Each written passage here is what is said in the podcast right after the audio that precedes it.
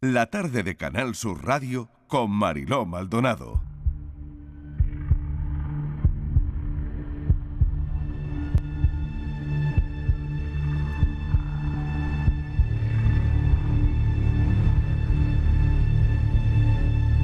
Mientras el agua iba haciendo su función deslizándose a través de los conductos, el equipo de quemaduras tomó el relevo. Entre tres o cuatro personas empezaron a lavarme la cara con paños mojados, ejerciendo cierta presión, lo que aumentaba el dolor hasta el extremo. La sosa cáustica es un elemento alcalino, lo que significa que aunque limpies la superficie sobre la que cae, sigue penetrando y abriéndose camino y puede llegar a causar daño incluso meses después de haber estado en contacto con ella. Por eso, aunque me lavaran con agua, notaba como si me estuvieran lavando con fuego, ácido o directamente con más sosa. Una sensación que no le desearía ni a mi peor enemigo. Pasaron varias horas durante las cuales los sanitarios fueron combinando los tubos oculares automáticos con una limpieza manual, vertiendo directamente el agua o el suero, no estoy segura de qué era, sobre mis ojos. El exceso de líquido se derramaba por mis mejillas, mi cuello y mis orejas, convirtiendo la cama en un enorme e incómodo charco de agua. No podía evitarlo, tiritaba de frío. Llegó un momento en que las funciones básicas se manifestaron y encontré el aliento para formular cuatro palabras con las que esperaba quitarme algo de incomodidad de encima. Te duelen los ojos, sientes como se hinchan, toca remar. Me balanceo en hilos de coser, estoy a punto de... caer. 4 y 20 minutos de la tarde han escuchado la historia de Marta. Marta tiene una historia increíble, eh, un brutal accidente doméstico. Conmocionó al mundo a través de las redes y hoy lo hace a través de su historia de superación. Ella estaba preparando un jabón artesanal porque le encanta la cosmética natural. Se quemó los ojos con sosa cáustica mientras preparaba ese jabón artesanal. Y a partir de ahí, a partir de ahí lo que nos va a contar, todo un reto personal, todo un relato que gira en torno a historias que nos pueden devolver mucha ilusión, mucha luz y también alegría. Bienvenida, Marta, gracias por acompañarnos. Un placer tenerte en el programa y charlar contigo. Muchísimas gracias por tenerme y gracias por esta preciosa introducción que me pone la carne de gallina de nuevo. Uf. Marta, me han dicho que tu abuela es de Málaga. Sí, bueno, reside en Málaga, pero en realidad es cordobesa. Ah, es mira. cordobesa, sí. Pero bueno, que tiene raíces andaluzas, ¿no? Y Sí. bueno, y eso de alguna manera, pues también queríamos contárselo a los oyentes. Bueno, cuéntanos lo que tú quieras, pero eh, cuéntanos qué pasó exactamente mm, y, y cómo ha sido ese recorrido, ¿no? Eh, esa historia de superación, ¿no? ¿Cómo te has enfrentado al, al principio ese desafío de, de perder la vista por un accidente doméstico? Sí. sí, pues lo primero, bueno, como tú bien contabas, yo era muy aficionada a hacer cosmética natural. Me encantaba lo que era pues crear mis propios productos, mis propios champús, mis propias cremas. Y a día de hoy te diré que todavía no sé lo que falló, no sé cuál fue el, el fallo que ocurrió porque eh, era la segunda tanda de jabón que hacía aquel día. eh, ya había hecho muchas más con anterioridad. Y, y no sé, no, yo creo, creo que fue el, el bote de sosa cáustica que desprecinté para la segunda tanda de jabón.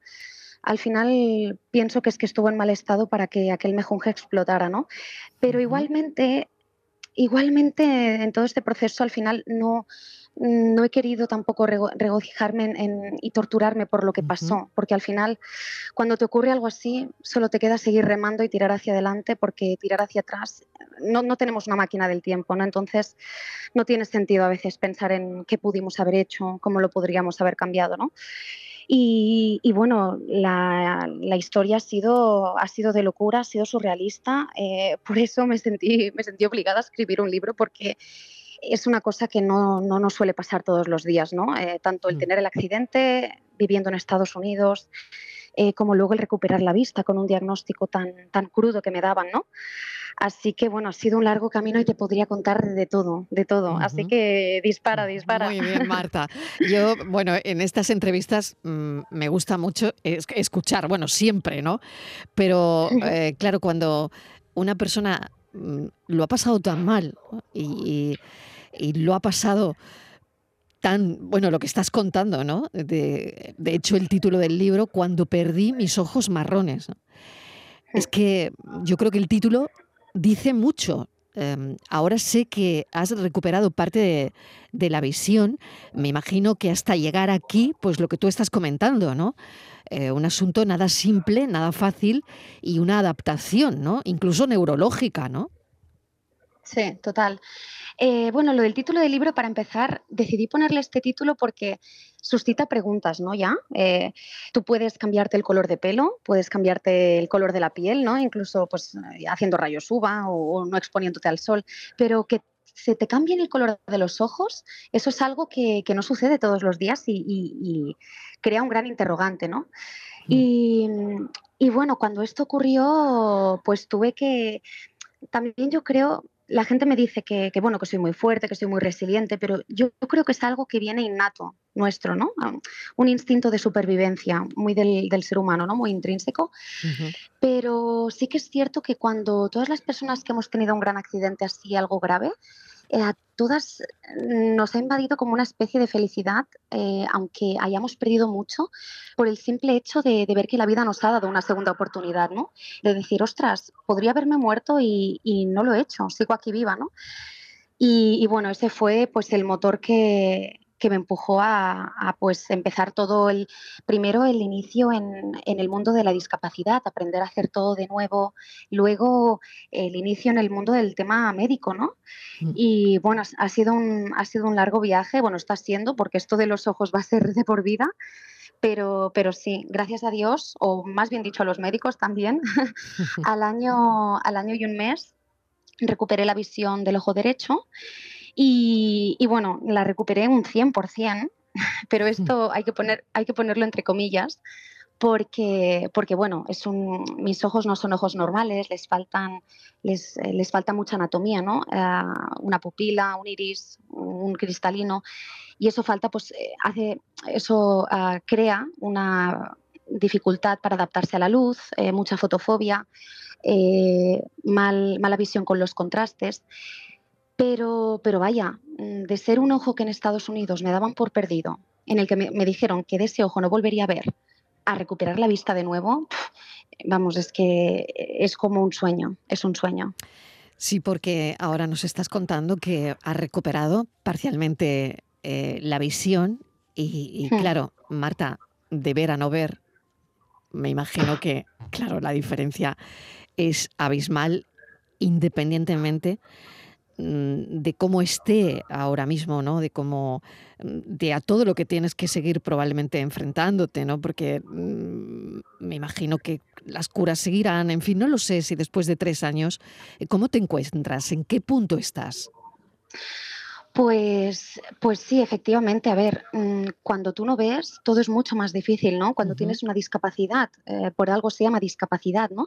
Tienes, eh, te falta la capacidad de hacer algo, ¿no? O tienes más dificultades al hacer algo. Entonces, el recuperar la vista ha sido, eh, bueno, todo es mucho más fácil cuando ves. Viendo de una manera más pobre o, o menor, pero de no ver nada, a ver mm, con una decente calidad, muy buena. Aunque tengas que hacerte mil curas al día, pues es una pasada. Y sí, efectivamente, los ojos, claro, yo en este ojo llevo una prótesis, se llama queratoprótesis de Boston. Y es, yo siempre digo que mi ojo es como una cámara, como una cámara antigua, eh, de estas que si haces la luz a contraluz sale toda quemada, o muy oscura o muy clara, ¿no? Y, luego también que la lente, o sea, mi, mi, pupila, digamos, no es una pupila, es como si fuera una lente que se ensucia, que la tengo que limpiar a diario, yo sé, 100 veces. Entonces son, son muchos cuidados, pero es algo con lo que estoy ya muy acostumbrada. Eh, y es lo que te digo, al, es mucho más fácil todo viendo, con lo cual lo vivo como si fuera una enfermedad crónica y, como estoy muy sana en el resto del cuerpo, eh, estoy muy agradecida, muy agradecida. Todo este proceso em, de sanación, por así decirlo, de, mejorar, de empezar a mejorar, ¿no? Y de pensar también en, todo lo que podía haber ocurrido, ¿no? Porque tu momento de reacción, y, me he detenido ahí, ¿no? En, la lectura que estaba haciendo de tu libro, cuando perdí mis ojos marrones, que se lo recuerdo a los oyentes porque mm, yo creo que mm, aprendes mucho con el libro, ¿no? Em, tu capacidad de reacción. Eh, fíjate, me parece muy interesante, muy importante y, no sé si cualquiera reaccionaría como tú lo hiciste en un primer momento, porque claro, cuando salta la sosa cáustica, claro, pensaste, bueno, no, no, tragues, no, esto te salta en la cara, si hubieses tragado esa sosa cáustica, igual no estábamos hablando tú y yo, pero tu, propia reacción, no sé cómo una persona reacciona en ese momento de, de la forma que tú lo hiciste, que fue la mejor la mejor reacción de las posibles reacciones. Sí, lo cierto es que sí. Y la verdad que ya te digo, yo creo que cuando te ocurre algo así, el cuerpo humano es ese instinto de... Eh, eh, te da de supervivencia. Sí, de supervivencia. Como el típico caso de, un motorista en la carretera. Esto es curioso, cuando un motorista tiene un accidente y se le cae un guante, un zapato, dicen que su primera reacción, aún haberse, digamos que no en casos graves que, que quedan inconscientes, su primera reacción es correr a coger ese guante, ese, zapato, porque es una manera como de, no sentirse desnudo en medio de la carretera, ¿no? Y igual esa persona luego, al cabo de los días, no puede moverse de la cama. Y eso es como la, adrenalina del momento, ¿no? Y como bien tú, como bien tú dices, eh, podría haber ingerido, me podría haber quedado con secuelas respiratorias de por vida o incluso haberme muerto de una intoxicación, que mm, por eso estuve, por eso estuve en la UCI tantos días y y, por eso ese agradecimiento al día siguiente, ¿no? Decir, vale, mm, estoy ciega, me arde la cara que podrías freír un huevo frito ahora mismo, pero estoy viva, es que tengo otra oportunidad. Y eso es, entonces yo creo que esa fuerza que me sucedió a mí, mm, la, todos la, tenemos eh, dentro de nosotros. Mm, Marta, y luego psicológicamente, ¿no? Me imagino que la familia ha debido jugar un, papel fundamental eh, en todo esto. Em, al principio eh, estabas en Seattle, no tenías a la familia cerca, por lo tanto, eh, plena pandemia además, esto era como un, un, añadido, ¿no? Pero eh, no sé, psicológicamente, esa sensación, ¿no? No sé si de shock postraumático que tiene una persona cuando ha sentido un momento de su vida, ha sentido peligrar su vida y además es que ha sido de forma agonizante. O sea, es que es terrible, como tú decías, ver como si la cara te arde, como si se te derrite la cara por la sosa cáustica, ¿no? Creo que es una sensación agonizante de, cómo recuperas eso. No tienes pesadillas no sé cómo sé que eh, el, cerebro la fortaleza de algunas personas son pues lo que tú has comentado resiliente no pero no sé, no sé si has necesitado mucha ayuda también por ese lado, ¿no? Sí, por supuesto, por supuesto, porque yo creo que todos necesitamos ayuda psicológica en algún momento porque Sin duda. No, nos, no nos enseñan en el colegio ¿no? a lidiar con, nuestras, eh, con nuestros sentimientos, con nuestros problemas. Eh, pero especialmente en una situación así tan drástica, claro que necesité ayuda. Ah, pero de entrada es curioso porque experimenté, mm, experimenté una cosa curiosa, que es que el cuerpo te va dando las sensaciones ah, como si fueran cuentagotas. ¿no? Eh, no puedes asumir todo lo que te ha pasado el primer día, porque si no te volverías loca. Claro, yo la primera, la sensación inicial, ya te digo, fue de euforia, de estoy viva. También, como no quieres hacer sentir, eh, hacer sufrir a los demás, te sientes un poco culpable, sobre todo a tu familia, a tus padres, ¿no? Entonces intentas protegerles y es esta euforia inicial que te viene. Y tardas, tardas semanas, tardas meses, tardas años, por lo que voy viendo, en, en, asimilar todo esto. Eh, al principio tenía muchísimas pesadillas, muchísimos flashbacks. Eh, para mí el momento de la noche era terrorífico. El momento de irme a dormir, porque digo, apenas voy a dormir y es que si, si duermo me, me, voy a morir del miedo, ¿no? Pero, pero bueno, como tú bien has dicho, la gente que te rodea, mm, tengo una red de apoyo brutal, mi marido, mi familia, todos mis amigos. eh, jugaron un papel súper importante y luego además pues una ayuda psicológica que, bueno, con la ONCE, mm, que les debo la vida a esta organización, con la ONCE, su equipo de psicología, pues ya fui saliendo hacia adelante. Pero sí que yo creo que es una cosa que a veces pienso, ostras, esto se supera algún día porque aunque yo esté muy, ah, soy muy optimista y lo tengo muy asumido, pero a veces estoy, estoy por casa cambiándome tan tranquila en un momento en el que quizá no me duelen los ojos ni, ni noto nada y me miro al espejo y me veo y digo, ostras, y mi cabeza hace como un, como un mini tráiler ¿no? de todo lo ocurrido y digo, ostras, es que me ha pasado esto. Así que, bueno, yo creo que es algo que llevas contigo de por vida, simplemente pues eh, la mente que es sabia intenta como amenizarlo, ¿no? Y esto que dicen de que el tiempo lo va curando todo, bueno, no sé si curar, pero el tiempo va haciendo sus, sus cositas, pero eh, mm, terminas aprendiendo a vivir siendo feliz aún y con este trauma que a veces va aflorando ¿no? y, lo vas gestionando poco a poco. Qué valentía, Marta. La verdad es que es un placer escucharte ¿no? y, estar charlando contigo ¿no? En, esta conversación sobre la vida al final. ¿no? Hay otra cosa que no quería dejar pasar, porque lo, lo cuentas en el libro, la diferencia entre el trato recibido en Estados Unidos y el trato recibido en una clínica de Barcelona conocida. Yo quería hablar de esto también, porque a veces mm, seguimos pensando, yo creo que cada vez menos personas, pero que lo de fuera es lo mejor, ¿no? Y, bueno, tú lo cuentas abiertamente y me parece muy bien que cuentes abiertamente cuál ha sido tu experiencia. Eh, bueno, pues parece que el trato recibido en, en Estados Unidos, donde te pasa esto, parece que los médicos se desentendían un poco, al menos así lo cuentas, de los sentimientos de la gente, eh, no te daban muchas explicaciones, parecía que ni siquiera querían que eh, te plantearas cómo iba a funcionar tu organismo, qué iba a pasar a partir de ese momento, ¿no? Em, no sé, más bien lo, lo, que tú me transmites es que em, estaban tratando con un robot más que con una persona, ¿no? Sí, sí, sí. Y que en cambio, y que en cambio en, en Barcelona, cuando vas a otra clínica, has visto gente más involucrada, gente que ha conectado contigo, gente que ha puesto todo de su parte para que tú entendieras lo que te ocurría y lo que te iba a ir ocurriendo, ¿no? Y te has sentido mejor tratada, ¿no? En fin, esta es una experiencia, es la tuya, pero yo también quería que la contases, ¿no? Sí, la verdad es que eh, no lo podrías haber dicho mejor porque al final, ahí en Estados Unidos, es tal cual, me sentía como si trataran con un robot.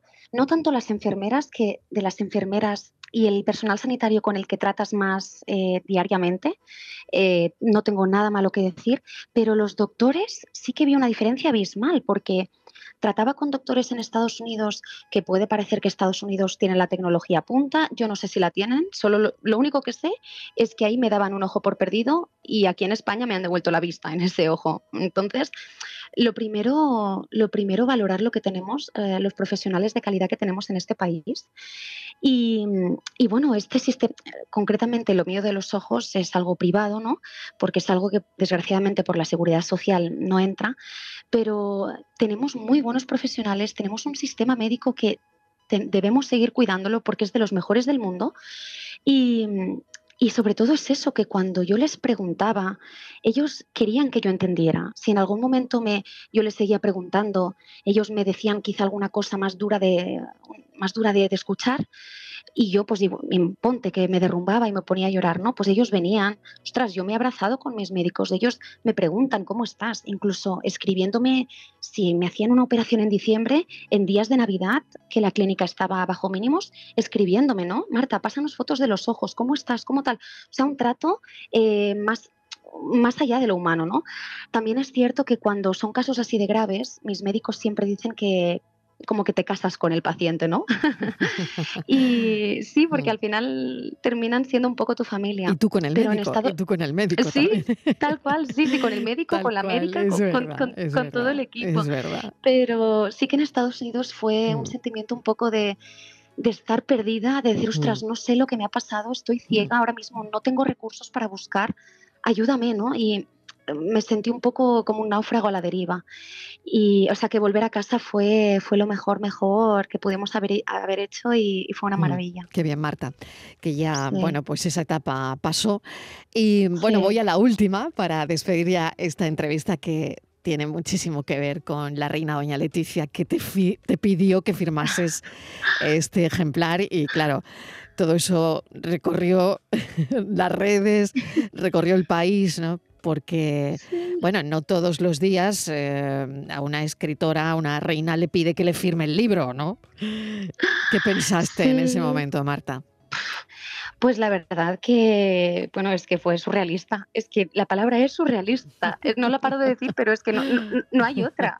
No hay otra. Em, coincidimos en, el, en, el en un evento del Banco Santander, estaban dando unos premios, habían diferentes fundaciones eh, que apoyan pues, a las personas con discapacidad y tal. Y luego cuando estábamos pues, en la zona del cóctel, pues eh, estaba la reina por ahí, ¿no? Yo me llevé un libro, dije, mira, nunca se sabe, porque después de haber recuperado la visión, mm, todo parece posible, ¿no? Y dije, dije, mira, me voy a llevar un ejemplar por si acaso, ¿no? Pero, ostras, mm, ni de broma pensaba encontrármela y, ni mucho menos que ya fuera tan agradable que se acercara. Y pues, pues así pasó, mientras estábamos por la sala esta de cóctel, ah, pues ella iba saludando a todo el mundo, la gente iba pidiéndole fotos y en un momento pues eh, me vio, mis ojos la verdad que son un poco, un poco funky, un poco así Frankenstein que digo yo, y me, me vio, se me acercó, me dio la mano entonces eh, yo ahí fue cuando dije, esta es la mía. Y le dije, pues le dije que tenía constancia de que era una gran lectora y que me encantaría regalarle mi libro. Y, bueno, me preguntó que cómo estaba y tal, y luego me dijo que si se lo podía firmar. Y no, mentira, me dijo si, si, se lo había dedicado. Y dije, a ver, dije no, dije no porque no sabía si, si te vería. Eh, claro, imagínate yo teniendo un libro firmado para la reina Leticia y luego llenándose de polvo en mi casa. Pues no, no. y pues nada, me, lo pidió y le dije, vale, pues eh, lo firmo y, se lo doy a él, ¿no? A su acompañante. Y me dijo, no, no, me lo dedicas y me lo das a mí, me buscas a mí. Y ahí ya pensé, ostras, mm, qué persona más agradable y más, más cercana a, sí, bueno, tratándote como de tú a tú, de un igual. O sea, fue un momento, fue un momentazo, la verdad. Marta, te agradezco enormemente esta charla. ¿eh? que mm, em, al final hemos hablado de sanidad de la vida, de mm, bueno, y de algo tan importante que es la superación, ¿no? Mil gracias por este libro, mil gracias por compartir tu experiencia que a tantas personas nos sirve de tanto. Un beso enorme, Marta. Gracias, gracias por esta charla. Muchísimas gracias a, ti y a todo el equipo y, por darme este pequeño espacio e invitarme. Un abrazo muy fuerte. Un abrazo enorme. Gracias. Chao. Gracias.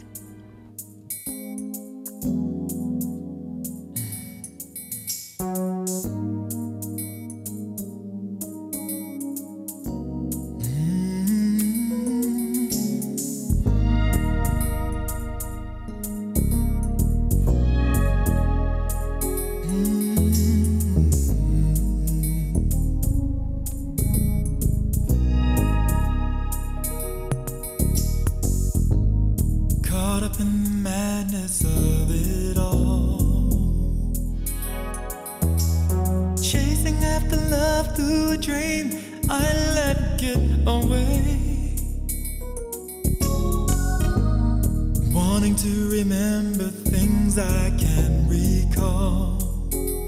That's my life from day to day.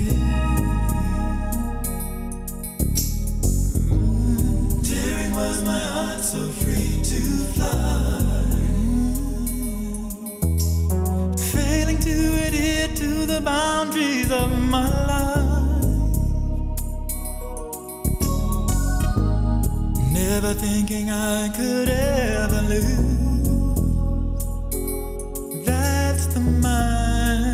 La tarde de Canal Sur Radio con Mariló Maldonado. También en nuestra app y en canalsur.es.